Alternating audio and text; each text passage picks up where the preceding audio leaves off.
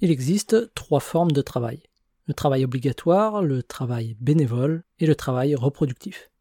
Le travail obligatoire, c'est celui que la société nous oblige à réaliser pour avoir le droit de vivre. Pas de travail, pas de quoi payer les factures, l'appart et la bouffe.